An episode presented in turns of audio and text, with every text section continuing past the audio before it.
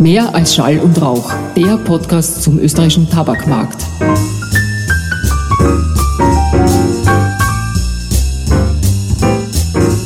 Herzlich willkommen zurück auch von meiner Seite. Herzlichen Dank an alle Hörerinnen und Hörer. Äh, der Podcast scheint sich ja wirklich gut etabliert zu haben. Wir haben erfreuliche Resonanzen bekommen. Wir haben auch erfreulich hohe äh, Klickquoten beziehungsweise Downloads. Und das ist eine schöne Bestätigung für uns und sehen das aber gleichzeitig auch als Auftrag, Themen weiterhin so aufzubereiten. In der heutigen Folge wollen wir uns zum Thema Regulierung austauschen. Dabei ist Tabak traditionell ja schon eine der am strengsten regulierten Branchen. Und zwar, wenn es um die Produktkomposition geht, wenn es um die Produktkommunikation geht, wenn es auch um andere Lenkungsmaßnahmen geht, steuerlicherseits etc. Wir sehen aber auch vor allem, dass dies sehr oft als Vorbild genommen wird für andere Produkte oder auch Dienstleistungen. Dies nennt man das sogenannte Slippery Slope Effekt.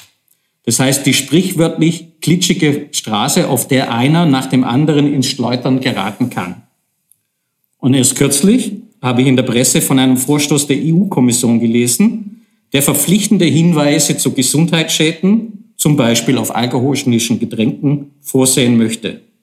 Bei Tabakwaren kennen wir das schon seit längerem. Wir müssen ja 65 Prozent unserer Oberfläche von der Zigarettenpackung für Warnhinweise hergeben. Über diesen Themenkomplex möchten wir uns nun mit unserem heutigen Gast unterhalten. Und deshalb herzlich willkommen, Frau Magister Katharina Kostorf, und vielen Dank, dass du dir die Zeit genommen hast. Frau Magister Kostorf ist Geschäftsführerin des Fachverbandes Nahrungs- und Genussmittelindustrie in der Wirtschaftskammer Österreich. Hallo Katharina. Hallo, lieber Ralf Lothar, vielen Dank für die Einladung. Ich freue mich, dass ich heute dabei sein kann. Katharina, fangen wir gleich an. Der Fachverband heißt ja kurz die Lebensmittelindustrie. Kannst du bitte den Hörerinnen und Hörern vielleicht kurz Erklärung, warum wir als Tabakindustrie auch hier hineinfallen? Ja, die Kurzbezeichnung ist tatsächlich die Lebensmittelindustrie, aber in der offiziellen Langfassung heißen wir ja Nahrungs- und Genussmittelindustrie.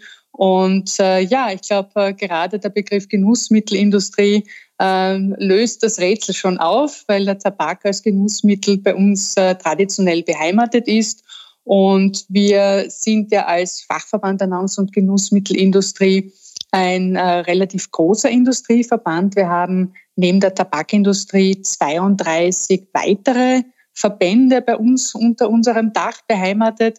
Wir sagen immer von A bis Z, also von A wie alkoholfreie Erfrischungsgetränke bis Z wie Zucker, ähm, auch die Futtermittel sind bei uns dabei. Also wir starten am Beginn der Wertschöpfungskette bis hinauf zu den Convenience-Produkten. Das sind übrigens rund in Summe 200 Unternehmungen, die am Standort in Österreich industriell Lebensmittel herstellen. Das bedeutet einfach in einem größeren Ausmaß Lebensmittel herstellen. Und wir haben rund 27.000 Beschäftigte in der Branche. Und vielleicht ein Eckpunkt noch, den man vielleicht gar nicht so genau kennt. Wir sind eine sehr starke Exportbranche. Zwei von drei in Österreich hergestellte Lebensmittel gehen ins Ausland, in 180 Länder rund um den Globus. Ja, und darauf können wir sehr stolz sein. Katharina, erstens mal vorab, wir fühlen uns auch recht wohl bei euch und bei dir sehr gut wohl aufgehoben. Aber unser heutiges Thema ist ja die Regulierung.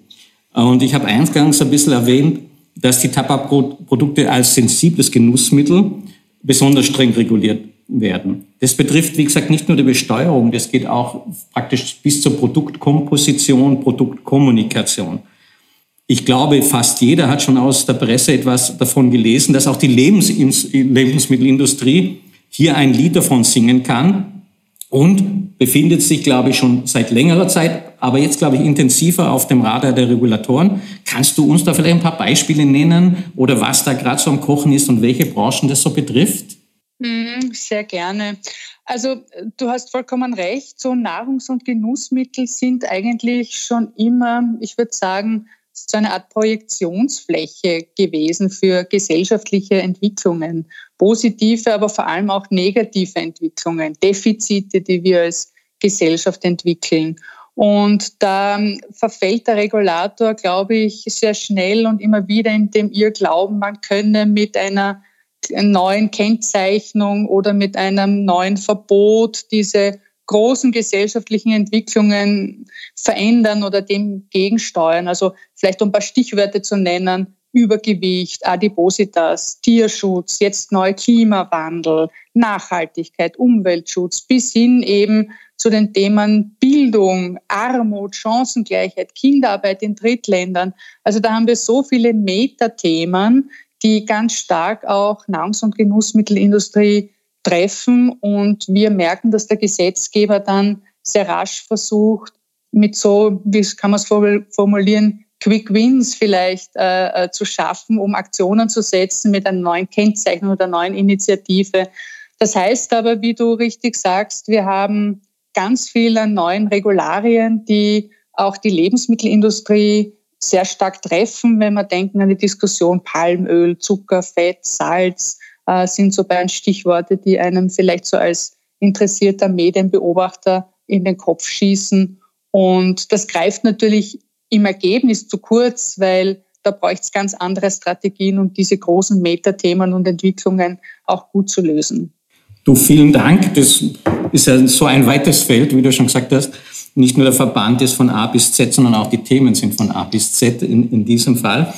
Aber jetzt vielleicht kannst du nochmal ein, zwei konkrete aktuelle, spezielle Beispiele nennen, die, die gerade die Branchen so treffen.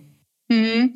Ja, vielleicht das Thema Übergewicht ist, ist ganz zentral und die Frage, wie kann man eigentlich die Zahl der übergewichtigen Personen ähm, am Ende des Tages reduzieren und wie wir wissen, da gibt es Debatten wie, man könnte doch sehr simple Aktionen setzen, wie eine Ampel auf Lebensmittel oder die Werbung über zuckerhaltige, fetthaltige, salzhaltige Lebensmittel reduzieren, gerade auch bei Kindern und Jugendlichen ganz extrem ansetzen.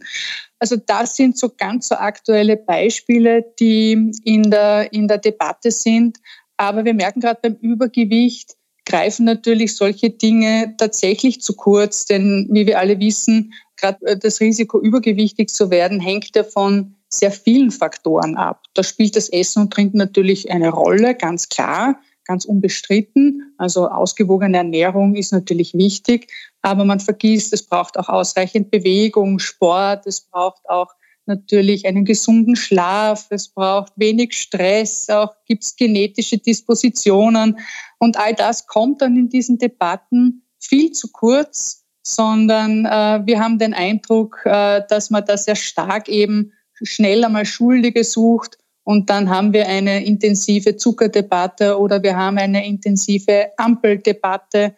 Und das ist eigentlich etwas, was ähm, auch politisch, strategisch eigentlich kein guter Weg ist. Vielen Dank.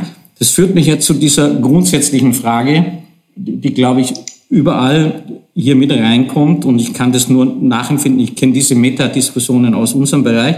Aber der eigentliche Punkt ist doch immer, wie viel Eigenverantwortung bedarf es eigentlich von den Bürgern und Bürgerinnen, von den Menschen und wie viel Fürsorge vom Staat braucht es, dass es nicht zu einer eigentlichen Bevormundung kommt? Oder wie siehst du das? Mhm. Nein, ich denke, das ist genau die zentrale Entscheidung. Ja, wo, wo zieht man da vernünftigerweise die Grenze und ab wann kippt vielleicht das System? Äh, und wir, wir fallen so in Summe als Gesellschaft in so eine Verbotsgesellschaft hinein, wo wir Entscheidungen dem Staat delegieren und der Staat entscheidet dann für uns, was ist gut und was ist weniger gut, was darfst du essen, was sollst du nicht essen. Also sehe ich, sehe ich genauso äh, als zentrale Frage, ich denke, gerade Regularien braucht es, wenn es um das Thema Irreführung, Täuschung geht. Also man braucht einheitliche Spielregeln für alle Marktteilnehmer, um gerade bei Konsumprodukten den Konsumenten, die Konsumentin zu schützen vor Irreführung, vor Täuschung. Das Produkt muss sicher sein. Also ich denke, da sind wir alle einer Meinung, dass wir hier gute und klare Spielregeln für alle Marktteilnehmer brauchen. Aber es braucht eben da eben eine Regulierung ein Stück mit Augenmaß. Also man darf sicher den mündigen Konsumenten, von dem wir doch noch alle ausgehen und ausgehen wollen, jetzt als gesellschaftspolitisch vielleicht auch äh, gedacht, da braucht sicher eben Augenmaß, ein, ein, vielleicht auch ein Stück Hausverstand. Und da sollte wahrscheinlich der Staat auch viel mehr in, im Sinne einer Strategie, eines Strategiewechsels auch dran denken, dort zu investieren, wo er dem Einzelnen die Kompetenz, die Fähigkeiten mitgeben kann, um für ihn vernünftige, gute äh, Entscheidungen zu treffen, sei es Kaufentscheidungen oder sei es überhaupt, ich sage jetzt ein Stück Lebensentscheidungen, weil am Ende des Tages möchten wir ja alle ein gutes, gesundes und hoffentlich auch glückliches Leben führen. Und das ist natürlich mehr Investition äh, und das braucht auch länger. Also die Investition in Bildung, in Know-how, in die Befähigung des Einzelnen. Das wäre natürlich die nachhaltigere Strategie, als jetzt, äh, ich sag mal, schnell eine neue Kennzeichnung bei Lebensmitteln oder bei einem Schokoriegel ein, einzuführen.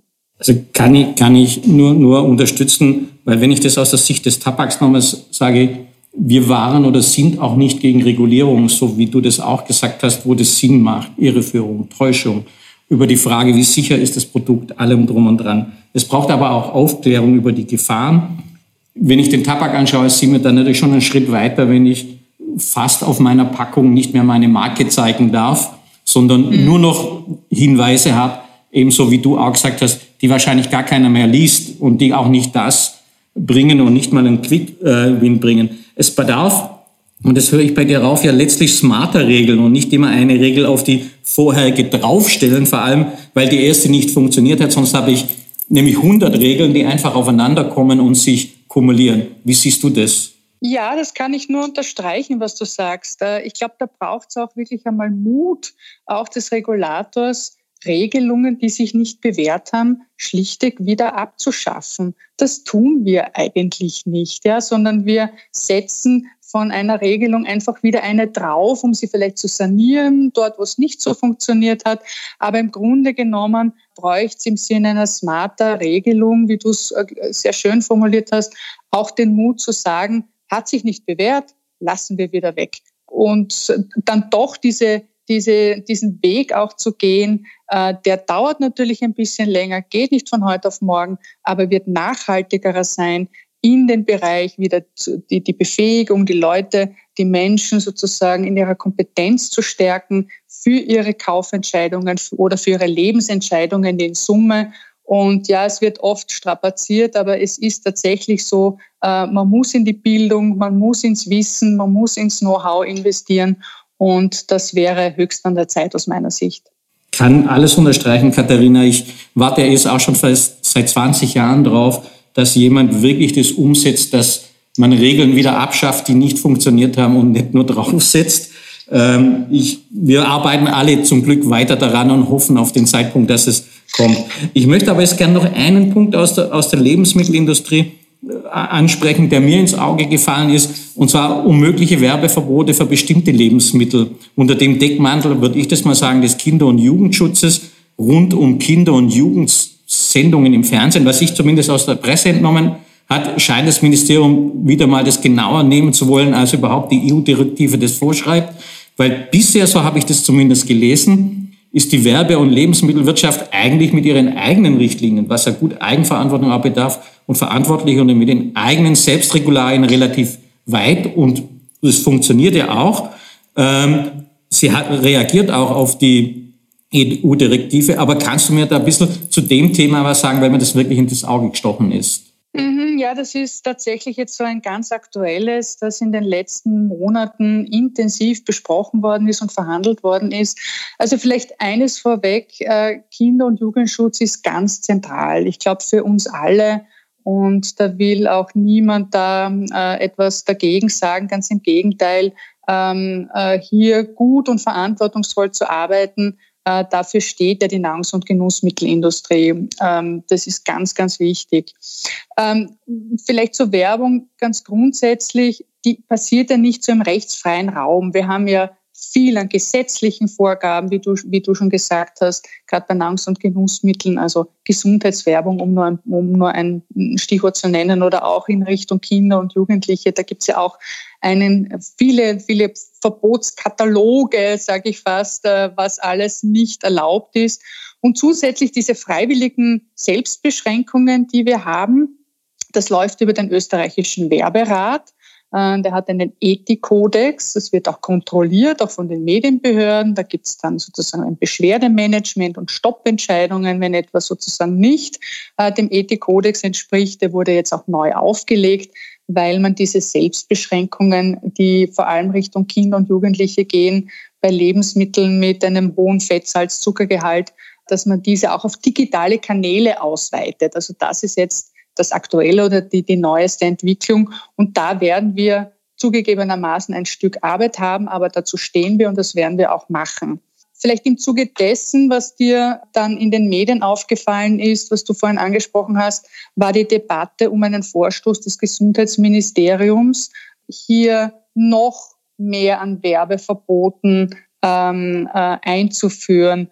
Und da waren wir sehr in Sorge und auch sehr unglücklich, weil es lag nämlich ein Entwurf vor für sogenannte Nährwertprofile. Also man möchte Lebensmittel katalogisieren, sage ich jetzt einmal, und kategorisieren. Über die darf ich noch was sagen, die sind die Guten, über die anderen, die sind sozusagen die Schlechten, über die darf ich nichts mehr sagen, je nachdem, welche Nährstoffe oder welche Mengen sie enthalten.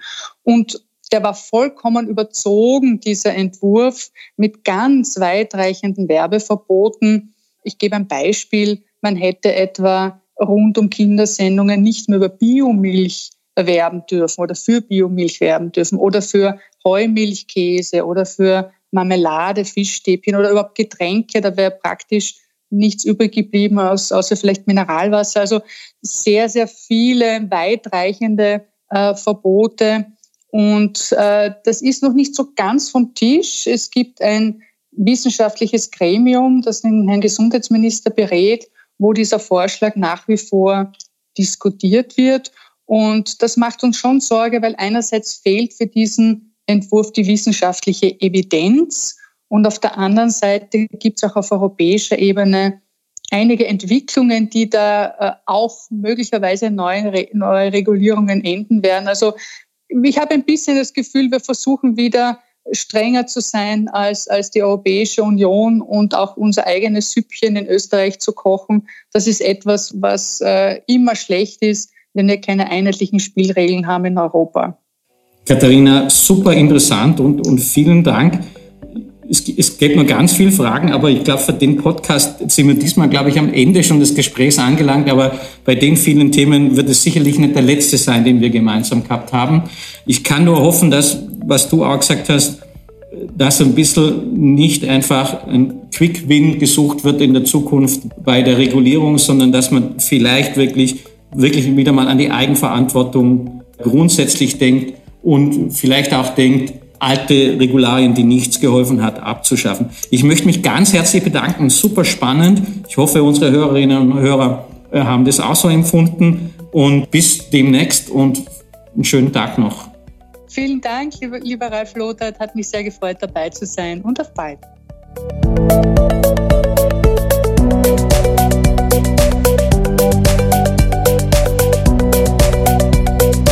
Das war Folge 6 von Mehr als Schall und Rauch, der Podcast zum österreichischen Tabakmarkt, in der wir uns dem Thema Regulierung gewidmet haben. Danke für Ihr Interesse und Zuhören.